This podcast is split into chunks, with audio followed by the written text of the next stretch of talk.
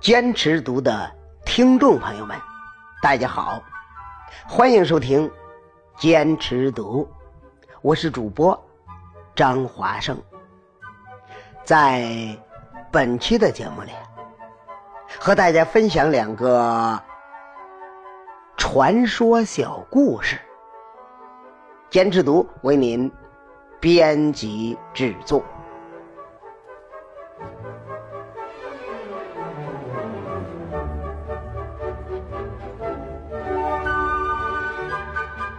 请听第一个传说小故事：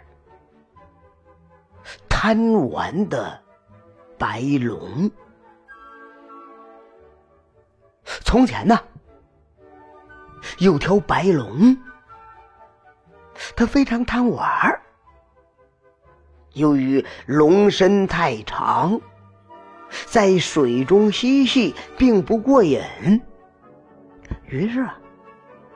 他就常常变成鱼，潜入水中，在水里悠闲的游来游去。这一天呢，白龙又化身为一条鱼，跳入河中，在水里游玩嬉戏着。恰巧啊，来了一个渔夫，看到这条与众不同的鱼，就连忙拿起箭向他射去。可是啊，箭锋稍微偏了一点儿，只射中鱼的眼睛。哎呀！真是可惜了，要是射中了这条鱼，一定能卖一个好价钱的。渔夫惋惜着，就到别处去捕鱼了。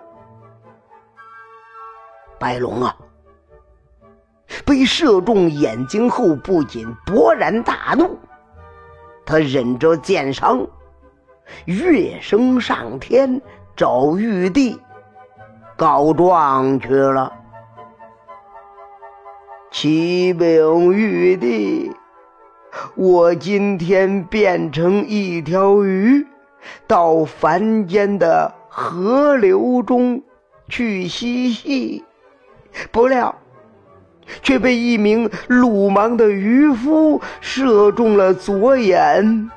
从今以后，我就成了独眼龙，这有损龙颜呐！求玉帝责罚那可恶的渔夫。玉帝心平气和的听完了白龙的叙述之后，反而责备。白龙说：“射鱼本来就是渔夫应当做的事，有什么好责罚的？是你自己要自贬身份，化龙为鱼，才会招致这无妄。”之灾，怎么能怨恨渔夫呢？白龙听了，虽然内心仍然非常生气，但是玉帝既然如此裁决，他呀也不敢违抗玉帝的命令，只好啊。自认倒霉了。再请听第二个传说小故事：水滴石穿。传说古时候啊，江西九江一带有条鳄鱼精，经常在长江里兴风作浪，害得这里的鱼米之乡都变得荒无人烟了。有一天呢，庐山上下来一位道人。到九江城中的雷涛家门前，贴上了一纸法书，上写：要除掉妖恶，需练就百步穿杨的功夫。这个“百步穿杨”的“杨”字。写的并不是杨柳的杨，而是飘扬的扬。落款是水滴石穿。雷涛捧着这张法书端详了半天，百步穿杨的杨，为什么不是百步穿杨柳的杨？而是飘扬的扬呢？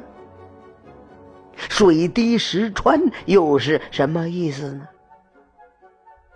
这时，雷涛突然瞥见了在清风中飘扬的柳枝屋檐下滴水滴出的小石窝，他恍然大悟，原来呀。只能射穿静止的柳枝，这并不是最高超的本领。只有能百发百中的射穿飘扬的柳枝，才是剑术的极致。而要练出这样的功夫，就必须有水滴石穿的精神。有信心，有恒心，才能成功。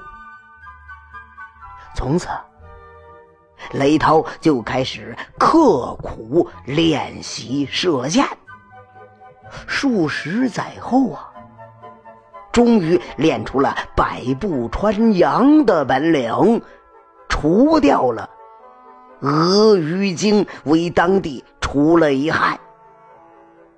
而他家屋檐下那块已经被水滴穿的石块，也就成为了激励人们努力奋发、持之以恒的标志。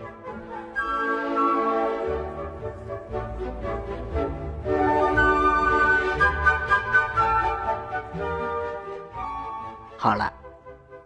两个传说小故事，张华生就为您讲完了。感谢您的热心守候，让我们相约在下期的坚持读。再见。